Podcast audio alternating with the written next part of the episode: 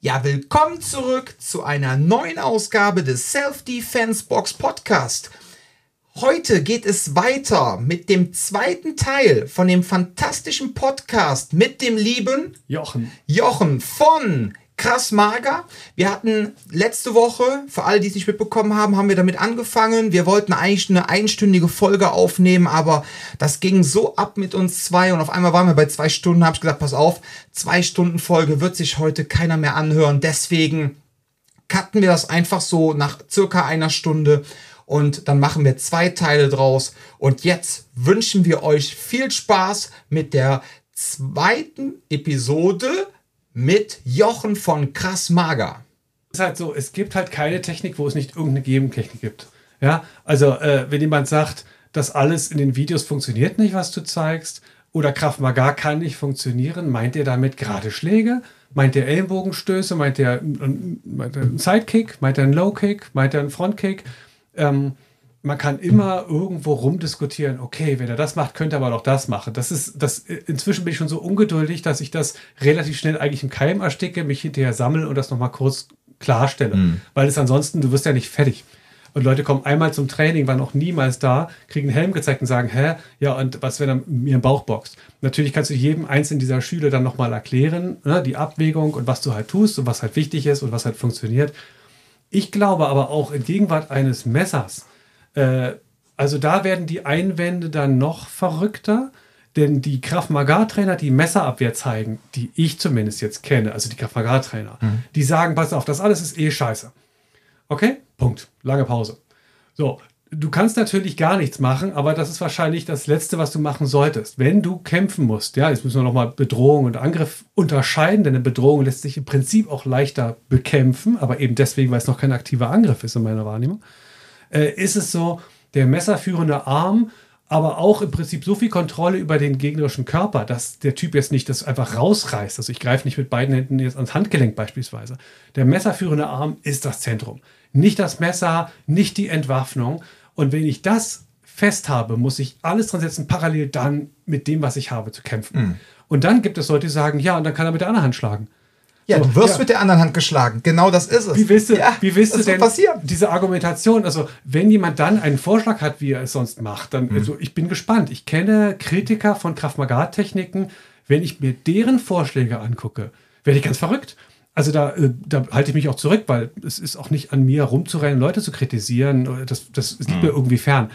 Aber äh, wenn ihr euch mal die Gegenvorschläge anhört, äh, oder anschaut, dann wird erst deutlich, wie schwierig die Sache sowieso schon ist und wie gut die Lösung ist. Und wenn es was Besseres gibt, schmeiße ich sofort über Bord, was ich vorher gemacht habe. Ist mir echt egal und zeige was anderes. Und dann mache ich auch ein Video, wo ich sage, passt mal auf, früher habe ich das gezeigt. Es gab auch, Kraftmager muss auch sich ständig weiterentwickeln. Ne? Denk mal an die 63-Grad-Abwehr.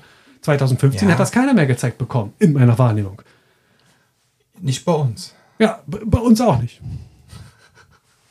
Ey, und, und, und das ist ein Punkt. Denn man hat immer gesagt, egal ob der, egal ob der Gegner jetzt gerade ein Messer in der Hand hat, eine Bierflasche oder eine Faust, mache ich eine Outside-Defense oder 63-Grad-Defense, mhm. damit das gar nicht erst so nah rankommt. Und ich bin mit meinem Helm nicht so gut aufgestellt, wenn das ein Messer ist. Aber mach das mal in einem Boxkampf, diese 360-Grad-Nummer. Ich finde das hardcore. Ja, es geht nicht. Es funktioniert nicht. Es ist mega schwer. Mega schwer. Ja, das Thema hatte ich mit Jan auch schon mal über die Geschichte des Kraftmager, beziehungsweise wo ist Kraftmager in zehn Jahren. Das, die Problematik ist mhm. halt, ähm, das soll jetzt kein Rumgehacke wieder von meiner Seite auf traditionelle Verbände sein, aber es gibt halt zwei große Verbände auf der Welt, die halt unmittelbar, quasi unmittelbar von Lichten, ähm, Lichtenfeld abstammen. Mhm. So, mhm. und das ist ihr USP also ihr mhm. Unique Selling Point. Das heißt, wir unterrichten das, was der große Erfinder des Kraftmager unterrichtet hat. So, wenn die jetzt anfangen und werfen das über Bord und sagen, wir modernisieren jetzt auch alles, dann müssen sie sich ja marketingtechnisch neu und auch markttechnisch neu erfinden und müssen sich dann mit denen auseinandersetzen, die ja schon längst auf dem Markt sind. Und das finde ich total gut übrigens. Das sollten sie dann tun. Ja, das wäre, das wäre eine krasse Evolution. Ja. Aber dann hätten sie ihren USP weg. dann wären sie nicht mehr die Source, Training at the Source, wie das Ding heißt, oder wir sind unmittelbar noch von Lichtenfeld, mhm. sondern dann sind sie auf einmal vergleichbar mit allen anderen. Und dann sind sie auf einmal im großen Haifischbecken. Und ich glaube, dass das möglicherweise ein Grund sein kann, warum manchmal keine Evolution mehr stattfindet. Aus Angst davor, dieses, ach so, wir sind ja die Letzten, ne? Die von den ah. Waren. Ist so ein bisschen, ja, ich weiß nicht, ob das mal mir gehört hast. Mhm. Wer hatte damals auch das Beispiel gebracht mit Jeet Kune Do? Genau das gleiche. Mhm. Ich weiß nicht, ob es so ausgesprochen wird. Mhm. Da gibt es ja auch einmal die Puristen, die noch eins zu eins das Jeet Kune Do unterrichten, wie es Bruce Lee unterrichtet hat. Und ja. es gibt die Leute, die sagen, pass mal auf, wenn einer darauf gepocht hätte, dass sich dieser, dieser ganze Kram weiterentwickelt, dann Bruce Lee. Ja, und absolut. wahrscheinlich würde Jeet Kune Do heute dann aussehen wie äh, straßenbasiertes MMA. Wie Graf Magar. Ja, äh, voll. Ich voll. Und ich meine, ich könnte nicht irgendjemand etwas beibringen, von dem ich nicht voll überzeugt bin. Wenn ich den Gedanken habe, es gibt eventuell eine bessere Technik, es ist vielleicht auch eine Verknüpfung von ähm, einer konservativen Haltung. Denn ich habe das häufig, dass, ähm, sagen wir mal, wenn jemand, weiß ich nicht, Kampfsport oder Selbstverteidigung ist mein Leben, Militär, das ist häufig so, dass sich die konservative Linie auch ein bisschen durchzieht. Und das Bewahren bedeutet halt auch so das Hochhalten von Sachen, die bisher funktioniert haben. Und du hast ja nicht, diese Evolution muss ja von innen herauskommen, denn du hast ja nicht von außen den Druck. Ja, wenn ich jemanden die ganze Zeit das zeigen würde und das würde auf der Straße nicht funktionieren, ich hätte kaum äh, so richtig einen, einen Maßstab. Ich, ich, ich hätte keinen Benchmark. Ich könnte nicht sagen, guck mal, jetzt merken wir, wir verlieren plötzlich gegen die anderen Kampfsportstudios oder gegen die anderen Techniken, weiß ich nicht, UFC, mhm. plötzlich, äh, das funktioniert ja gar nicht, was wir machen. Sondern ich, das hat ja, das ist ja das Problem von Selbstverteidigung. Das bleibt ja eine Blase. Das ist ja so viel hypothetisch. Ich trainiere weiß ich nicht, sagen wir mal hunderte von Leute im Laufe der Jahre, tausende vielleicht von Leuten. So, wie viele von denen werden denn wirklich angegriffen? Was passiert denn? In der Wahrnehmung ist das so, jeder zweite wurde erstochen. Aber in Wirklichkeit sind das, weiß ich nicht, 160.000 dokumentierte Straftaten 2021. Ähm, wenn du mal guckst, davon waren 120.000 häusliche Gewalt. Wie viel passiert denn eigentlich wirklich? Wenn wir wirklich so ständig bedroht werden würden durch Messerangriffe, ich will das nicht verharmlosen, was passiert. Mhm. Aber wenn ich jeden Tag mich dagegen verteidigen müsste, dann hätte ich sozusagen einen echten Punkt, wo, an dem ich auch feststelle, funktioniert das oder nicht. So. Und äh, deswegen, es gibt Leute, die trainieren 30, Jahre, 30 Jahre Kraft Maga und haben nicht ein einziges Mal auf der Straße damit zu tun. So, mhm. woher willst du denn wissen, ob das dann funktioniert? Aber deswegen ist ja die Kunst, und ich finde, das wird dann, das ist dann immer der spannende Punkt. Wie wird es trainiert? Wie kann man ein Training äh, abbilden, das noch stärker äh, die Techniken und das Mindset so fordern, wie es in der wirklichen Situation ist? Denn alle sagen, ja, ihr macht ja nicht richtig dies und das. Aber einen echten Kampf kannst du halt nur simulieren. So wie Soldaten, die in die Kaserne gehen, äh, die, die, die lernen da auch nicht Krieg. Die lernen das zu machen, was sie dann im Krieg anwenden sollen. So. Und dann sagen die dir auch, das, äh, die Hälfte kannst du, kannst du über Bord kippen, wenn die erste Kugel fliegt. Aber trotzdem ist das Training wichtig. Und mhm. trotz des ständigen Kriegstreibens ist es ja so, dass sich das halt auch einfach, es entwickelt sich weiter, aber es bleibt halt so, du kannst es maximal simulieren. Und auch wir simulieren halt nur Gewalt. Ja. Da ist es halt auch dann wichtig, dass man versucht, da so heranzugehen, beziehungsweise die Menschen dann so heranzuführen, dass sie halt auch am Anfang nicht überfordert werden. Ne? Ja. Deswegen finde ich das auch schön, ja. dass du eben meintest, so ja, in meinem YouTube-Channel auch mal mit einer Prise Humor. Bei uns im Unterricht wird auch immer Prise Humor ganz wichtig. Nicht, weil wir despektierlich mit dem Thema umgehen, sondern einfach um, dass die Leute sich öffnen, dass die Leute einfach sagen, hier, mein Lernzentrum soll offen sein, ich möchte da Interesse für entwickeln, ich möchte wissen, wie ich funktioniere, ich möchte wissen, wie ich unter Druck funktioniere, um die Leute dann so langsam, nett und freundlich da heranzuführen. Ne? Und wie man dann nachher Drills steigert, ne? das ist natürlich, bleibt ja komplett unter einem. Ne? Wir hatten letztens zum Beispiel, haben wir Messer, also nicht unter einem, es bleibt dann jedem selbst überlassen, auch als Trainer, wie man dann die Gruppe entsprechend fordert fordert. Aber mhm. ein schöner Drill ist zum Beispiel, wenn es zum Beispiel um das Thema geht, Messerabwehr. Ja, so wie wird denn das Messer gezogen? Ich habe jetzt auch die Tage wieder, ist so, dass da ganz ehrlich einer angerannt kommt wie Norman Bates. Ja, das ist so unwahrscheinlich. Natürlich in Israel irgendwie ein 14-jähriger Palästinenserjunge hat ein extrem mhm. langes Messer dabei, versucht natürlich von oben in den Hals zum mhm. Herzen zu stechen, weil da keine schutzsichere Weste ist. Ja. Aber ähm, unser Problem ist doch eher, eine Waffe wird verdeckt geführt. Ich befinde mich möglicherweise in einer Schlägerei oder in einer körperlichen Auseinandersetzung. Die andere Problem, Person denkt jetzt auf einmal so, oh krass, ähm, eigentlich wollte ich dem Jochen jetzt hier, äh, also als Beispiel, ich kenne dich jetzt nicht, aber ich hau dir jetzt auf die Fresse, ähm, jetzt rangeln wir und wenn du ja von jemandem angegriffen wirst, ja, der dir auf die Fresse hauen will, dann geht der ja eigentlich davon aus, er kann es mit dir machen. Ja. Sonst wird er das ja nicht machen. Weil Genau. Es, soll, es sei denn, er ist ein Selbstmordattentäter und sein Leben ist ihm egal, aber eigentlich möchte ja jeder Täter seinen Spaß haben und möchte irgendwie dich dominieren. So, jetzt auf einmal fängst du an, dich zu wehren. Ja, ihr befindet euch auf einmal im Clinch und jetzt bekommt er auf einmal Panik und denkt so, ey, das wird ja gar kein leichter Deal und jetzt zieht er auf einmal ein Messer Ja. das Ding zu erkennen. Ja, und solche Drills machen wir auch ganz, ganz oft, dass dann auf einmal aus dem Gerangel, aus dem Clinch auf einmal eine Waffe gezogen wird. Ja. Das überhaupt zu erkennen und dann zu sagen, pass auf, jetzt wird, ähm, jetzt muss ich versuchen, den waffenführenden Arm zu kontrollieren. Und wenn ich den unter Kontrolle habe, versuche ich den Rest irgendwie so weit kaputt zu machen, dass nicht mehr weitergeben. Dann ist dann die Frage, wie baue ich den Drill auf? Ja. Dann kannst du ja sagen, pass auf, die erste Drillphase ist, du, ähm, du versuchst nur diesen Arm zu kontrollieren. Dass Ja. du überhaupt die, ne? Dann kannst du anfangen und sagen, wenn du den Arm hast, ähm, Schutzausrüstung äh, zieht man an, man kann MMA-Handschuhe anziehen, man kann Boxern, ja gut, da kann man schlechter greifen, aber MMA-Handschuhe, man kann Helm. Und dann fängt man an, okay, jetzt darfst du auch schlagen, jetzt habt ihr beide Helme an, dann könnt ihr euch auch leichte Kopfnüsse geben, wenn es dann Fortgeschrittene sind und so weiter. Also das heißt, die Leute erstmal spielerisch abzuholen, indem man am Anfang erstmal nur rangelt. Irgendwann baut man da ein Messer mit ein, irgendwann steigert man das Ganze, dass man den waffenführenden Arm kontrolliert, dass man dann irgendwann anfängt, dann doch miteinander noch mehr zu kämpfen, über dass das über das Kontrollieren des Arms erstmal hinausgeht und dann sagt, okay, jetzt muss ich ja auch noch mehr machen. Und so kann man die Leute ja langsam da auch nett heranführen. Ja? Finde ich klasse. Ja. Ich finde, das ist voll State of the Art, wie du das gerade beschreibst, weil da so viel drin steckt. Und die, und das, und das der, ähm, die Idee, okay, das Messer wird, ist frühzeitig sichtbar und wird dann auf eine kunstvolle Art und Weise geschwungen. Also weder diese ausladenden Angriffe von oben, noch diese, guck mal, Messerabwehr bringt gar nichts, ich zeige dir jetzt meinen Eskrima-Move. Das ist beides etwas, was ich nicht so richtig glaube. Also ein Großteil von Messerangriffe finden ja auch statt mit messerähnlichen Gegenständen. Und ob das jetzt ein, ich, ich mache jetzt mal ein paar, paar Bilder, ohne dass ich hoffe, dass ich da jetzt total irgendwo in eine Ecke gestellt werde. Äh, ein, ein isolierter Rentner, der durchdreht mit einem Küchenmesser. Ein Flüchtling, äh, der äh, eine stichähnliche, äh, ein, ein, ein, ein, Stichwaffe äh, Ja, in sich organisiert. ausrastet. Ähm, ja. oder, oder äh, irgendeiner, der beim, Jobcenter steht und sagt, weißt du was, jetzt scheiße ich einfach auf alles und sich irgendwas schnappt. ja. Oder in der Kneipe steht und schlägt sich eine Bierflasche kaputt. Ja, er hat die Bierflasche kaputt und plötzlich ist aus einer ähm, Stumpfen stumpfen. Waffe Ja. äh, eine, eine, eine Stichwaffe. Genau. Deswegen sollte man übrigens auch immer mit ähm, äh, anderen Attrappen auch arbeiten als nur mit Messern. Zum Beispiel mit Flaschen. Ja. Aber äh, nochmal ganz kurz zum Punkt. Also, verdeckt taucht das Ding plötzlich auf, was nochmal unterstreicht, wie wichtig in einer Auseinandersetzung Distanz ist und wie wichtig Gewaltvermeidung ist, weil ihr eben nicht, ne, ich kann sagen, naja, bisschen was kann ich ja, also äh, treffe ich mich, mich doch mit der, mit der Eule in seinem Boxschuppen und das kloppen wir uns. So, aber äh, solange ihr irgendwo seid, das kann auch der wilde Westen werden und dieser Übergang ist fließend. Ähm, wir haben für das, was du gerade beschreibst, einen geilen Drill gemacht. Den habe ich halt von meinem Trainer Sven Seifert auch übernommen.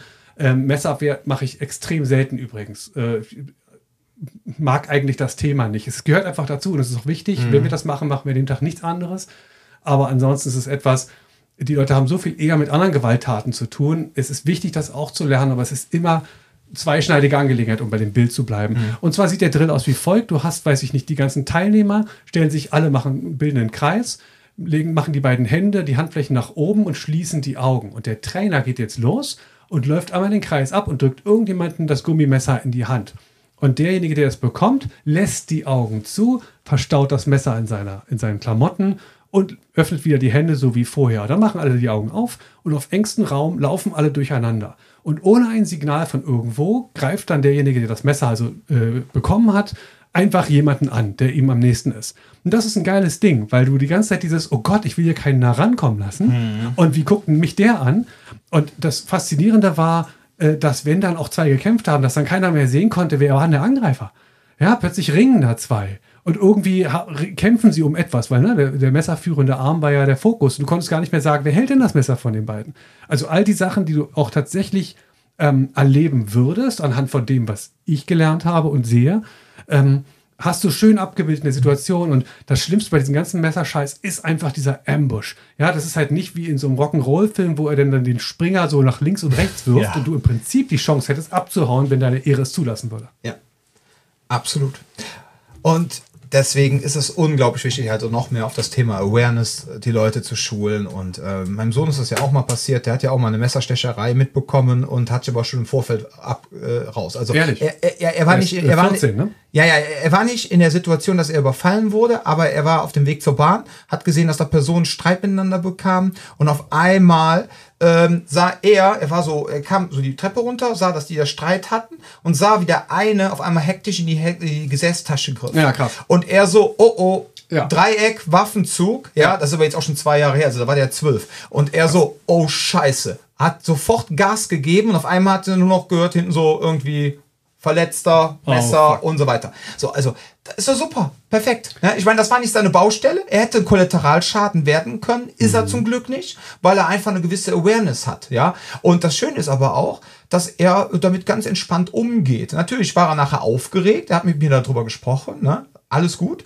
Aber er hat es wahrgenommen. Und er ist jetzt nicht so, dass er jetzt die ganze Zeit durch die Stadt läuft und überall Gefahren sieht. Ne? Da muss er nämlich auch aufpassen, dass Und das den Leuten wichtig. keine Paranoia einpflanzen. Nach dem. Motto, überall ist Gefahr. Nein, er geht in einen Ort runter, wo eine potenzielle Gefahr passieren kann. Mhm. Also fährt er sein System einfach ein bisschen mehr hoch, hat gesehen, oh fuck, der greift da hinten in seiner Tasche, er gibt Gas, geht schneller weg, dass er sich da aus dem Gefahrenbereich rausbewegt, damit er kein Kollateralschaden wird. Ja, Mhm. und super. Und dann haben wir ihm gesagt, er hat alles richtig Ja, gemacht. Gott sei Dank, Hast du super gemacht und fertig. Ja, so und dann Crazy. Und, und genau so soll es auch letztendlich für unsere Kunden sein. Ne?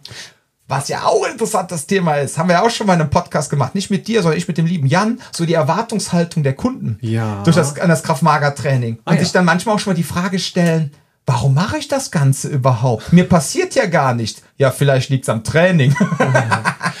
Aber tatsächlich, das ist lustig. In, bei mir ging das so, in den ersten Jahren, naja, sagen wir mal im ersten Jahr, habe ich gedacht, ähm, ah, ich muss diese Techniken verinnerlichen, ich muss die können. Das fiel mir aber leicht. So auch als Kampfsportler konnte ich das schnell umsetzen. Zumindest das, wozu ich jetzt imstande bin. Man kann das ja unterschiedlich bewerten, was ich mache. So, und ähm, dann kam die Zeit, wo ich dachte, na, hoffentlich kann ich das auch wirklich gut abrufen, wenn es ernst wird. Und dann kam die Phase, wo ich gemerkt habe, ich habe das schon gemacht. Ja, ich habe bei einem Freund geklingelt, bei dem ich noch nie vorher zu Hause war. Da ging die Tür auf, war ein kleines Kind. Ich denke, äh, ist ja jetzt komisch. Irgendwie sag mal, wohnt, wohnt, wohnt, wohnt Pauli hier nicht? Und plötzlich steht neben mir ein Mann ganz dicht und sagt, was klingelst du bei mir? Ja, und ich war ganz offensichtlich in der falschen Etage. Und das war halt irgendwie ein bisschen zerfallenes Haus so. Und der Typ ist mir auf die, auf die Pelle gerückt, ja. Und ich, ich habe gedacht, ja, naja, nur, ich habe gedacht, hier wohnt mein Freund, der klingel ich. Er hat den Sohn offensichtlich aufgemacht. Und dann kommt der näher und dann merke ich, ach so, okay, jetzt befinde ich mich gerade in der Lage. Ja, und mache die Hände halt zu diesem typischen, da musst du nur mal ganz kurz auf, Fence auf Position. Fans, nicht zu verwechseln mit dem Stance, ähm, mach die Arme hoch und sag, okay, ey, weißt du was, tut mir leid, so, es war mein Fehler, ja, ich gehe, okay, aber bleib cool und bin gegangen. Und ich habe hinterher später realisiert, naja, aber das habe ich doch gemacht. Ich habe das doch gemacht. Und ich finde auch, ich, ich gebe das immer mit, nachdem wir Szenariotrainings machen, die machen wir häufig. Scannt mal eure Umgebung, wenn ihr auf den Bus wartet. Guckt mal einfach so, ey, was machen die Leute, wie bewegen die sich? Wenn, wenn ich irgendwo zwei Leute habe, die, weiß ich nicht, Bierflaschen durch die Gegend schmeißen und rumgrölen, dann gehe ich weiter weg. Ja, ich habe, man entwickelt ein Radar. Ja, so wie irgendwelche Sicherheitsleute auch ein Radar entwickeln. Ich konnte mit Christian Engel damals nicht mal irgendwo im Restaurant sitzen, ohne dass er alles überschaut. Ne? Das war der, wo ich damals auch Kraftmager angefangen habe zu trainieren. Ähm, also, wo ich als Trainer angefangen habe zu arbeiten. Also, das einfach einzubauen. Ich bin froh, dass deinem Sohn das so aufgefallen ist. Denn der Griff in die Tasche, mein Trainer hat gesagt, wenn der Typ einen Lolli rausholt und ihm geben wollte, hat er Pech gehabt. Er haut den um. ja, Und das ist, also, da merkt man vielleicht auch die Note, die ich mitbekommen habe für meine Videos. Das war einfach, mir wurde das im Prinzip auch so gezeigt. Ja. Aber wir haben ja eben im Hamburger Laden, also wir waren in einem Laden, wir waren nicht in einem Hamburger Laden, sondern wir waren in einem Laden, in einem Hamburger Restaurant, genau. Und da kamen wir heraus und hast du mitbekommen, der Typ, der da rumkrakelt hat? Nee, äh, Nee? Awareness ist nicht so mein Ding. Okay, gut. Ich komme, ich gehe als erstes raus. Ich glaube, danach hinter kamen noch zwei, drei andere Personen, dann kamst du erst. Da war das wahrscheinlich schon der Schrei von dem Typen weg. Auf jeden Fall grüllte der da kurz Draußen. rum, draußen. Doch, doch, das habe ich gehört. Genau. Ja, ja. Und ich habe den Typen direkt gecheckt. So eine kölsche Assi-Glatze. Ne? Also jetzt nicht Glatze in Form von rechtsradikal, also keine Ahnung, ich weiß nicht, was er für eine politische Gesellung hat, aber damit ihr einfach nur weißt, was so ein, so, wenn wir jetzt sagen, so ein kölsche Krat, ne?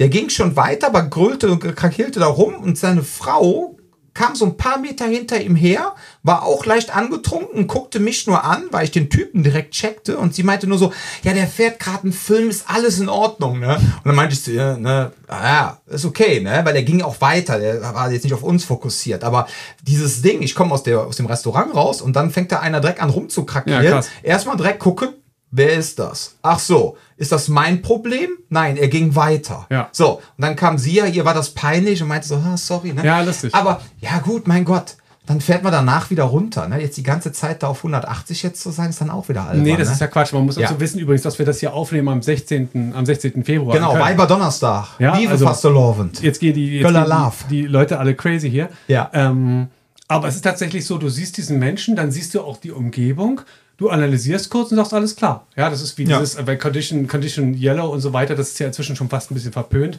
Aber es ist doch im Grunde so. Ne? Man, man levelt sich da ein und sagt, okay, ich habe das jetzt gesehen und man lebt doch mit dem Risiko, das immer irgendwie vorhanden ist, ohne dass man sich jetzt verrückt macht. Ja. Äh, Ich kann doch jetzt irgendwie auch äh, einmal im Monat in die, ist das die Onkologie? Ja, wegen, wegen Krebs. Ja, ja, ja. Ich, kann ja, ich kann mich ja ständig checken lassen. Da kommst du in, in einen Kreislauf, das hört nicht mehr auf. Nee. Wie willst du denn sicher gehen? Also wir müssen ja leben mit dem Risiko, das uns umgibt. Ja.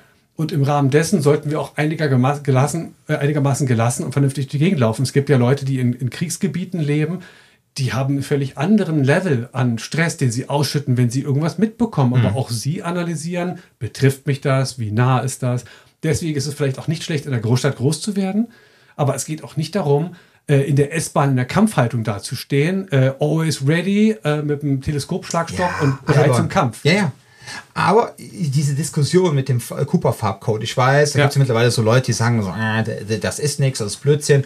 Ähm, Jan und ich haben das in einem sehr schönen Video in unserem Kraftmager Basic Kurs mal verarbeitet. Wir finden den nach wie vor gut. Weil letztendlich, wenn man das Ganze jetzt mal analysiert, ähm, ich bin da wo ich wohne in Köln ist ein relativ sicheres Viertel. Ja, jetzt ist natürlich Karneval, da sind die Leute ein bisschen unberechenbarer wegen Alkohol etc.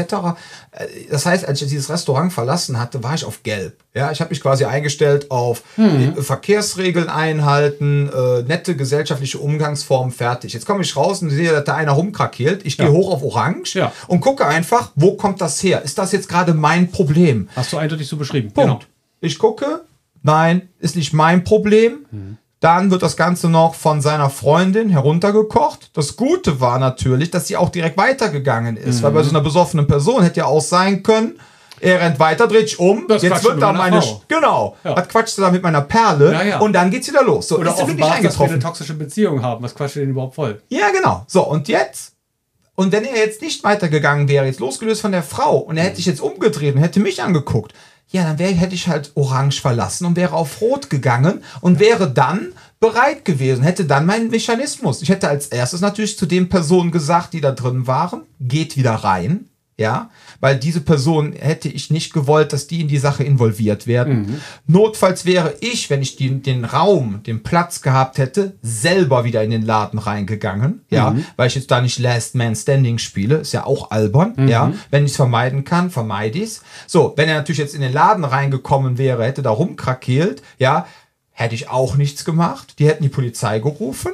Hätte er mich jetzt im Laden angegriffen, ja, dann hätte ich mich verteidigt. Punkt. So, Ja. aber das wäre doch ein schöner, das war eigentlich ein schöner Ablauf. Deswegen finde ich diese Sache mit dem Cooper Farbcode ehrlich gesagt gar nicht so verkehrt. Ja, kombiniert vor allen Dingen mit dem OODA-Loop oder, oder sagen wir mal, äh, ich muss einen Plan entwickeln. Also wenn ich was, wenn ich mir was in den Kopf setze, wenn das passiert, mache ich das. Ja, OODA-Loop ist, glaube ich, geläufig, oder? Ja, Observe, absolut. Orient, Decide, Genau. Act. Also ich gucke mir die Gegend an, äh, ich, ich äh, bewerte durchaus an, in, anhand von Risikoaspekten die Situation.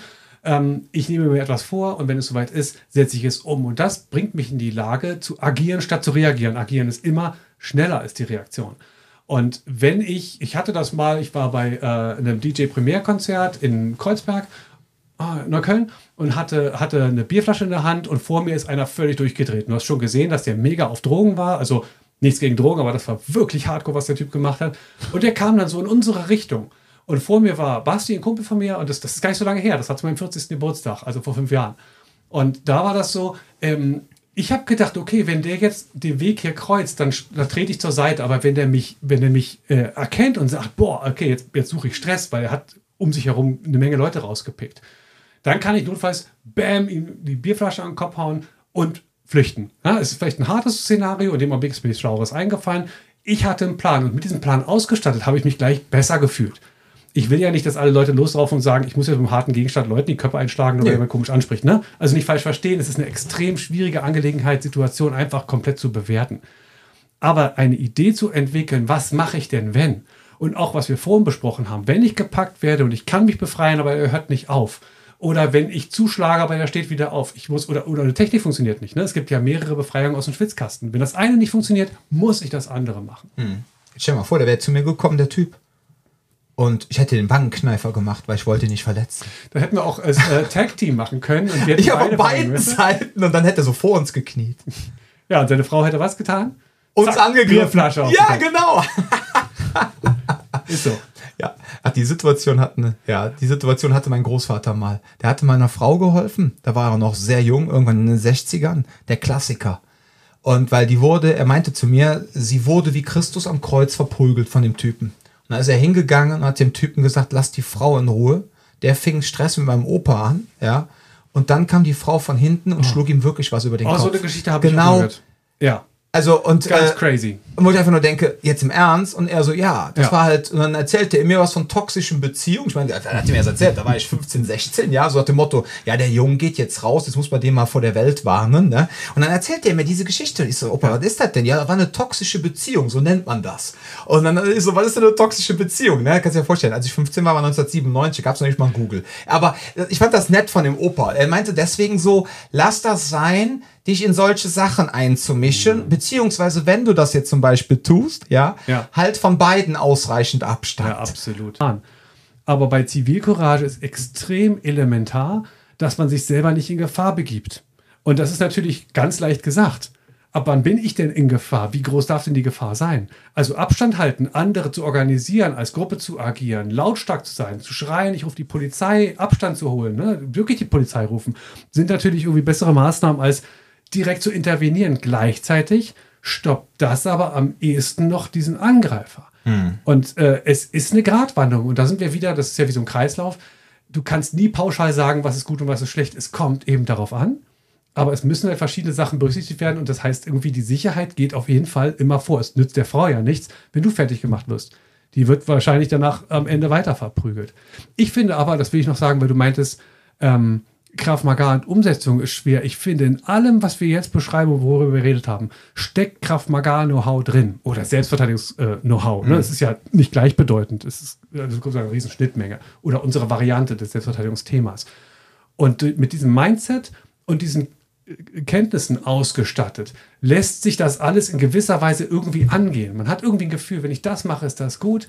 Ähm, das dürfte ich auf keinen Fall tun und ich komme da gar nicht erst rein, weil ich frühzeitig, ne, dein Sohn sieht diesen Griff in die Tasche im Kontext dieses Streites. Das ist für mich Krav Maga, das zu erkennen, Abstand zu suchen, das, das ist super. Also ich finde die Idee, jetzt muss ich zuschlagen, schwierig. Das finde ich allerdings im Vergleich zu anderen Systemen noch leichter weil die nicht unter Stress trainiert werden und weil das dann anders und Kampf, also sportartiger gemacht wird. Mhm.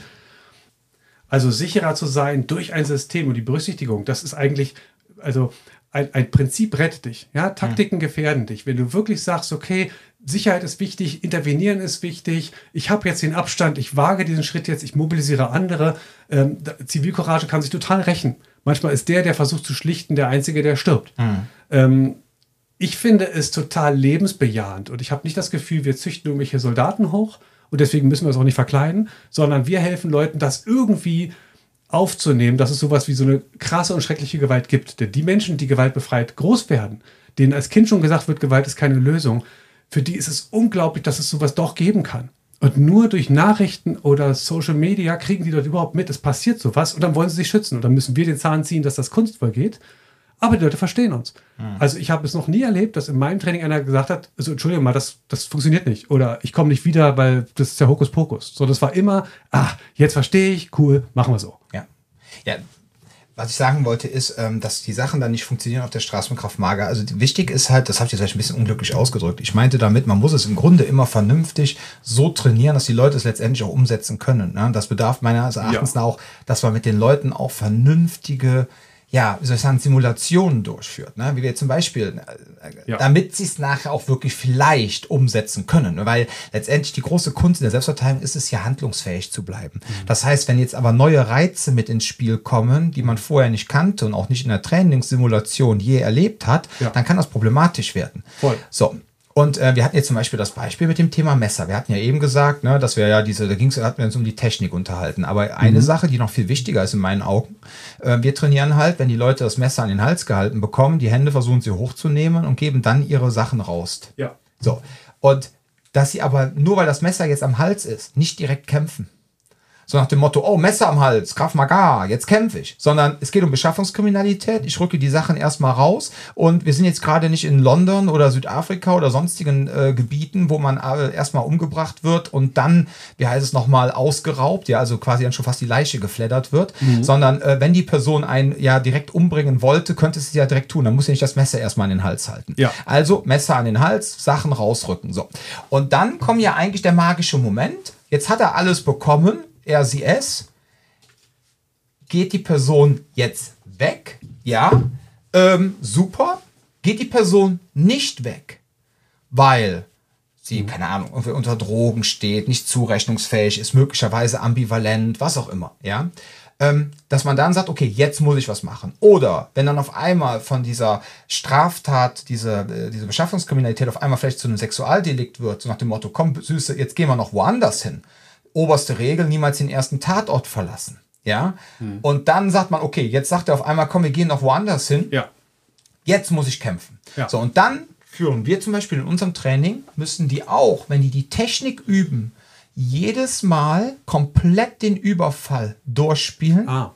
Ja. Und es kann aber zwischendurch auch passieren, dass die angreifende Person nachdem sie dann die Sachen rausgerückt bekommen hat, wir haben so Übungshandys, auch zwischendurch dann einfach geht. Damit keine Konditionierung stattfindet auf, ah, Messer am Hals kämpfen, Kraft ja. Ja, so, und das ist in meinen Augen dann auch ganz, ganz wichtig, dass man den Menschen halt so eine Verknüpfung gibt, dass sie dann wirklich auch handlungsfähig sind. Ja, und was natürlich unglaublich viel ja. hilft, was ich nur empfehlen kann, wir haben ähm, manchmal mit stumpfen Alumessern bei statischen Messerbedrohungen zu trainieren. Mhm. mhm. Kannst, würde ich nicht machen, wenn jetzt komplett neue da sind, die ihr nicht menschlich einschätzen könnt. Mhm. Aber wenn wir jetzt eine Gruppe haben mit Leuten, die total, wo ihr denkt, okay, die haben es unter Kontrolle, mhm. einfach mal stumpfe Butterbrotmesser an den Hals halten. Die ja? Wirkung. Mhm. Diese Wirkung. Ja. Da haben wir schon Leute gehabt, denen ist flau geworden. Mhm. Denen sind die Beine weggegangen, weil sie sich erschrocken haben, weil auf einmal diese Metall Klinge, die stumpf am Hals war. Es war nämlich was ganz anderes als dieser Gummiknüppel. Ne? So. Und diese Reize zu setzen im Training, damit dann die Leute, auch wenn es dann darauf ankommt, auch wirklich handlungsfähig möglicherweise bleiben, das ist unglaublich wichtig. Natürlich jeder da, wo er ist, ne? in einem ganz individuellen Ansatz, ganz klar. Ne? Und wer das nicht möchte, darf natürlich auch weiter mit dem Gummimesser trainieren, ja. Und wir würden natürlich auch niemals, ja, mit diesen Aluträgern aktiv ja, auf Personen einstechen, weil die Verletzungsgefahr ist viel zu groß, ja. Aber einfach um diesen, dieses Gefühl, dieses, diesen kalten Stahl mal am Hals zu spüren, das ist schon so, und das ist auch unglaublich wichtig, um dann in meinen Augen handlungsfähig zu bleiben, ne? Ja, crazy. Nicht Aber, bei absoluten ja. Anfängern. Äh, äh, genau.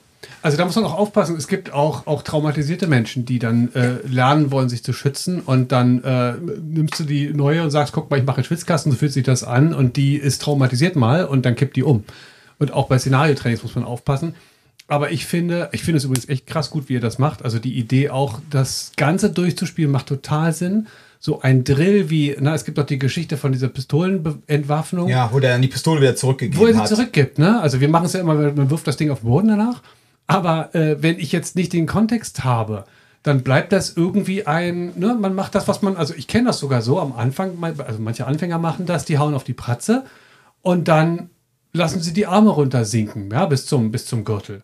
Und dann kommt der nächste und dann machen sie die Arme wieder hoch. Dass sie gar nicht sozusagen quasi wie in so einem Kampfmodus drin bleiben. Und wenn man Szenario-Trainings macht, muss das immer dann beendet werden, abgesehen von dem Reißlein ziehen und dem Safe-Wort, ähm, dass man, dass man ähm, das bis zur vollendeten Flucht oder Überwältigung des Gegners trainiert und nicht mittendrin aufhört und auch von Anfang an hat.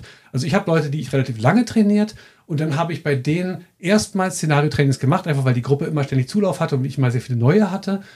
Und dann habe ich das angefangen zu machen und die waren wirklich wie erstarrt.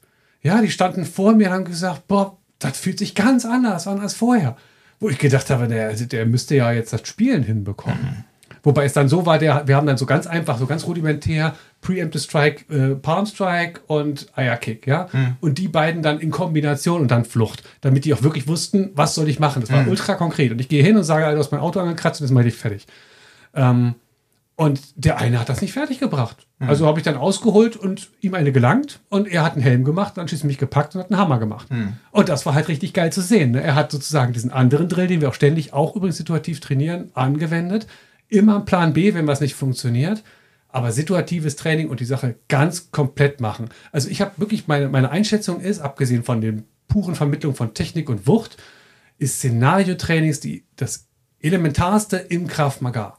Ich habe das Gefühl, ohne das geht echt was kaputt. Und bei allen anderen Sachen kann man noch ein bisschen verschmerzen, wenn irgendwas fehlt. Aber Szenario-Trainings sind super wichtig. Ja, um den Kontext herzustellen. Das, was wir genau. eingangs besprochen haben. Weil, wenn du das nicht in so einen Kontext bringst, sondern ja. einfach nur die nackte Technik trainierst, tut mir leid, dann kann es sein, dass dein Training kein Doi besser ist, als wenn du gerade mit deinen Leuten für eine Shotokan-Karate äh, Kata übst.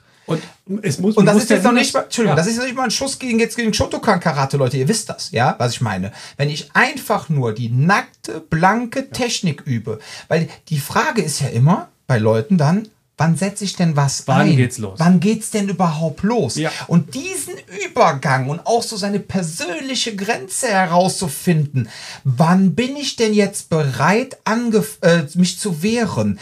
Bekomme ich gerade überhaupt das Gefühl, dass ich mich wehren möchte, Schrägstrich kann?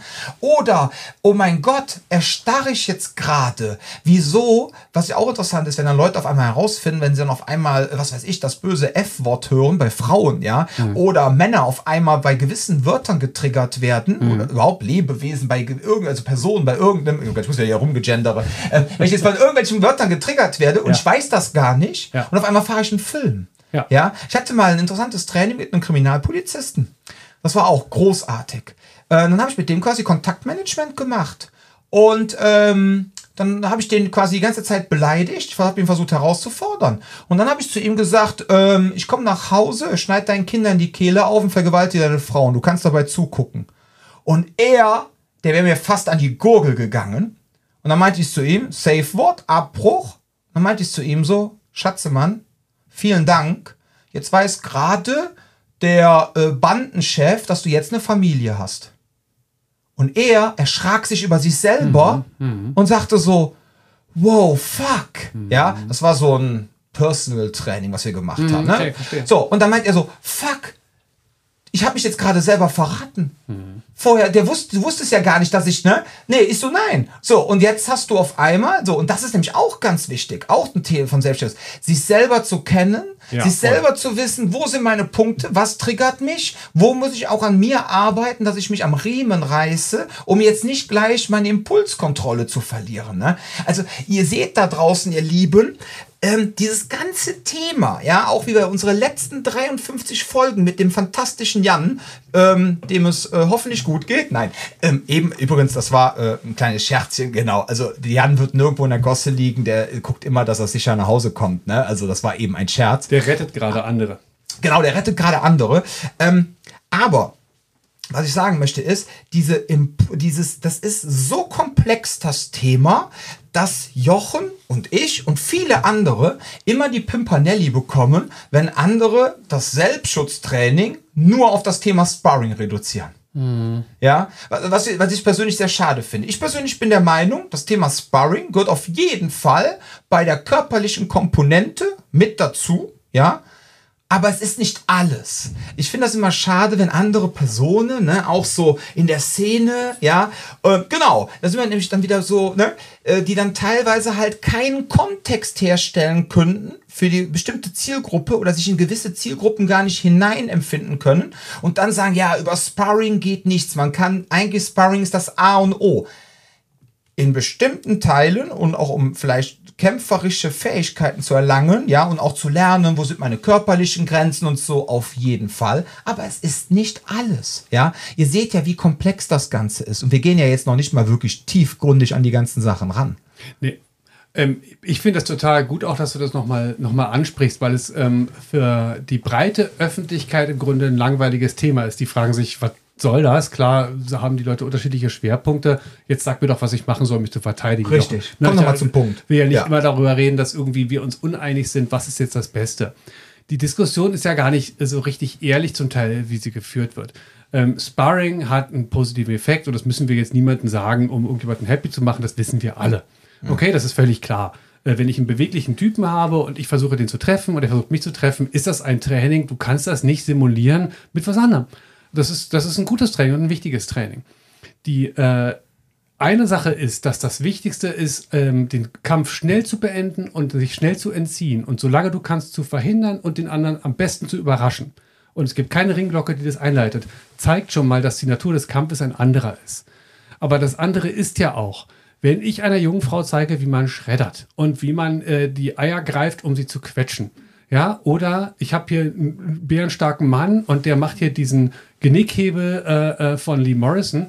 Wenn ich hier zwei Leute, die ein halbes Jahr bei mir trainieren, sage, so, und jetzt geht ihr da in den Ring. Jetzt muss ich erstmal festlegen, wer von den beiden Kraft Maga macht und wer der Bösewicht ist. Denn ich kann mir nicht vorstellen, zwei Kraft Maga-Leute fangen jetzt an, äh, mit dem anderen zu kämpfen, als ging es um ihr Leben. Das ist ja auch irgendwie gar kein plausibles Bild.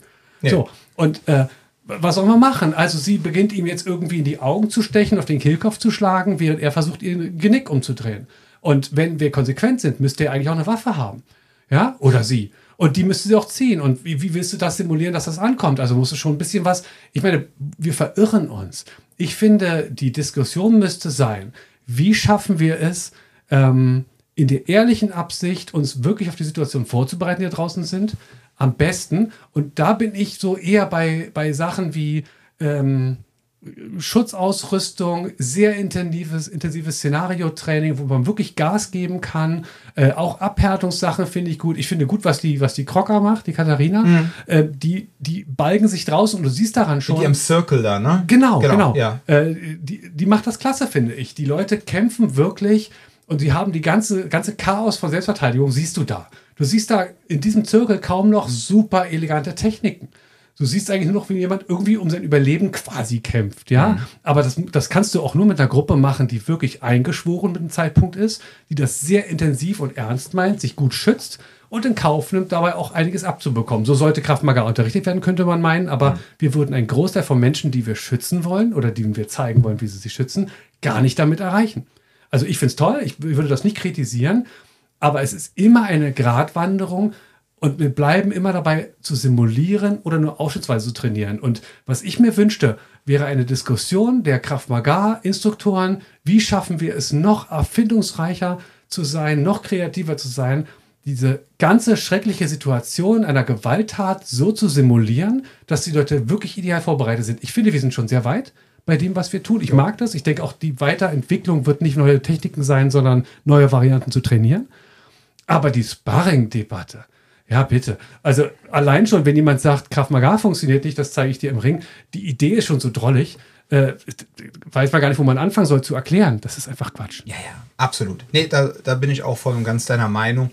Ähm, es ist ein wichtiger Teil, aber ähm, ja, wie gesagt, gewisse Personen schaffen es sich einfach nicht, da in die Problematik anderer Personen hineinzudenken, ähm, weil, ganz ehrlich, weil sie einfach auch nicht diese Kunden als Kunden haben, muss man mhm. ganz klar sagen. Und dann finde ich einfach super, wenn man sagen könnte, komm, Schuster, Schusterin, äh, bleib bei deinen Leisten, wenn du Türsteher bist, ja, und äh, dann unterrichte Türsteher, ja, ähm, und bringen anderen Türstehern bei, wie sie ihren Job richtig machen. Oder wenn du dann äh, Jungs und Mädels hast, die äh, dein, deine Einstellung haben, um Probleme zu lösen, dann trainier die. Aber bitte übertrag jetzt deine Lösung, die auf deine zwei Meter und 130 Kilo Muskeln funktionieren, äh, jetzt bitte nicht einfach so eins zu eins, ohne sie irgendwie anzupassen und zu reflektieren auf Personen, die keine äh, Asymmetrie für den Täter darstellen. Ja, und ähm, das ist ganz wichtig. Und genauso, äh, lieber Kraft-Mager-Instructor, der äh, äh, sich noch nie geprügelt hat und keine Ahnung, oder der noch nie beim Militär war, bitte mach keine Pistolenentwaffnung oder Langwaffe, ja. Das ist ja auch so ein Ding, ne? Also versucht doch, äh, vielleicht, wenn sich jeder mal auf das beschränken würde, was er wirklich kann, und was auch wirklich seine Probleme sind, ohne sich besser darzustellen. Ey, ganz ehrlich, dann könnte man eigentlich viel ehrlicher miteinander kommunizieren, ja. Vielleicht wird dann auch mal dieser ganze Scheiß aufhören. Äh, ja, äh, mich haben äh, spezial, israelische Spezialeinheiten angefordert, so. Und dann rede ich mit meinem Ausbilder, ja, und sag zu dem, hör mal, und dann sagt er, ja, ich bin Ausbilder, ich bin Instructor in dem Bereich. Ich kann ja mal die Kollegen fragen, die da angeblich gewisse Personen angefordert haben ob das überhaupt jemals stattgefunden hat. Ja? Und man einfach so denkt, ey Leute, wir haben nicht mehr das Jahr 1985, wo äh, Karl-Heinz aus irgendeinem Dorf sich den 20. Dan geben kann, ja, und erzählt da den Kindern im Dorf, er war äh, Einzelkämpfer im Vietnamkrieg und hat eigentlich äh, den Koreakrieg alleine besiegt, ja, äh, die Nordkoreaner, ähm, weil das keiner nachvollziehen kann, weil es kein Internet mehr gibt. Leute, seid doch einfach mal ehrlich zueinander und vor allem äh, diese verblendeten Egomanen, bitte berücksichtigt doch endlich mal, dass es Internet gibt und man auch überall die ganze Welt ein Dorf ist. Ein Dorf namens WWW. Und man kann jeden Tag irgendwo anrufen und sagen, hör mal, der hat das und das gesagt. Und ob das jetzt in äh, Bangkok, in äh, Jerusalem oder in Tokio ist, die Welt ist so klein geworden. Ich finde das irgendwie extrem mutig, wie manche immer noch agieren, als hätten wir 1985. Ich finde das echt so drollig, als, äh, keine Ahnung. Also, Ach nee, seid doch einfach alle mal ein bisschen ehrlicher zueinander. Überlegt doch einfach mal, was könnt ihr persönlich leisten, um die Welt sicherer zu machen. Und äh, ich will mich jetzt nicht hier als den tollen Messias darstellen, aber ich sag ja auch immer, Leute, ich war Deeskalationstrainer, ich habe elf Jahre Jobcenter hinter mir, ne? Und ich habe das ja auch damals mal im Rufen-Podcast gesagt. Da habe ich gesagt, ganz ehrlich, eigentlich bin ich das, was ihr alle sein wollt.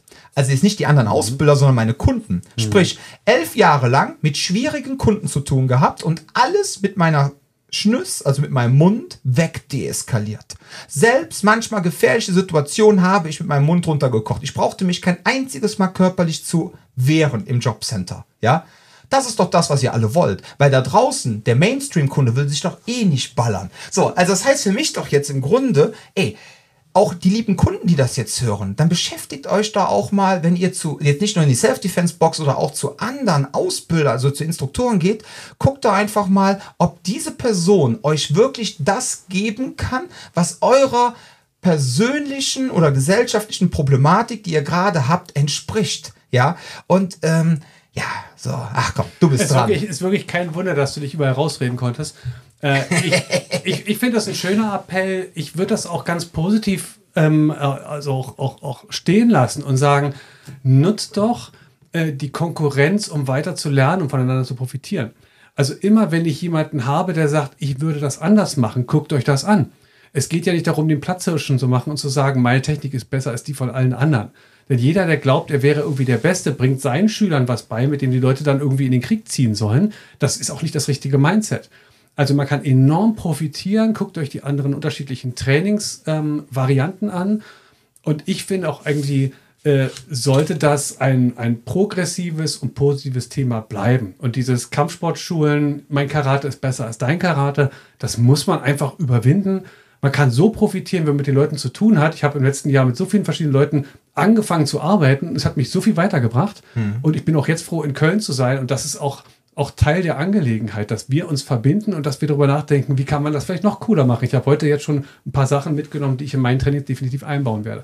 Ach so, und das ist kleiner Appell. Wenn ihr noch kein Sparring macht bei euch oder wenn ihr kein Szenario-Training macht, weil ihr vielleicht, vielleicht fehlt der Mut, weil die Gruppe so jung ist oder weil ihr sagt, na, was ist, wenn die sich verletzen? Ey, wagt es, macht es. Ey, ich glaube daran. Also bei mir hat das ganz viel verändert, als ich erlebt habe, wie stark der Mehrwert einfach von diesen Sachen ist. Ja, absolut.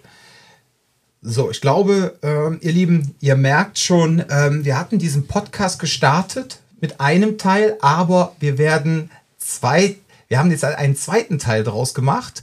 Und ähm, ja, ich äh, freue mich unglaublich, dass wir jetzt diese Zeit auch genutzt haben, ja, zwei schöne Podcast-Folgen aufzunehmen. Ähm, hast du noch irgendwas auf dem Herzen, mein Lieber? Also, was auf, was ich noch sagen kann, um Werbung für dich zu machen. Ihr habt es mitbekommen, der liebe Jochen hat ein Buch geschrieben, kauft das bitte alle. Es ist ein super, ähm, das ist ein super Buch, vor allem für Menschen, die ähm, jetzt nicht schon seit 20 Jahren äh, Full Self-Defense, Krav Maga, Special Force Instructor äh, sind, sondern es ist für Menschen, die sich auch wirklich erstmalig mit dem Thema Gewalt auseinandersetzen wollen. So habe ich das auch damals in meiner Rezension reingeschrieben. Das ist wirklich ein wunderbares Ding, um sich mit dem Thema zu sensibilisieren. Der liebe Jochen spricht so die verschiedensten Dinge an, die das Thema Selbstschutz ausmachen. Jetzt nicht in einer übertriebenen Tiefe, aber so, dass ihr wirklich viele gute Sachen schon mal mitnehmen könnt könnt. Und ich werde dieses Buch einfach hier unten verlinken. Und ähm, ich werde natürlich auch ähm, seinen YouTube-Channel hier unten verlinken. Dann könnt ihr euch, wie viele Videos hast du eigentlich mittlerweile? Na, Bist du schon dreistellig? Das, äh, ja, ja. Ja? Ja.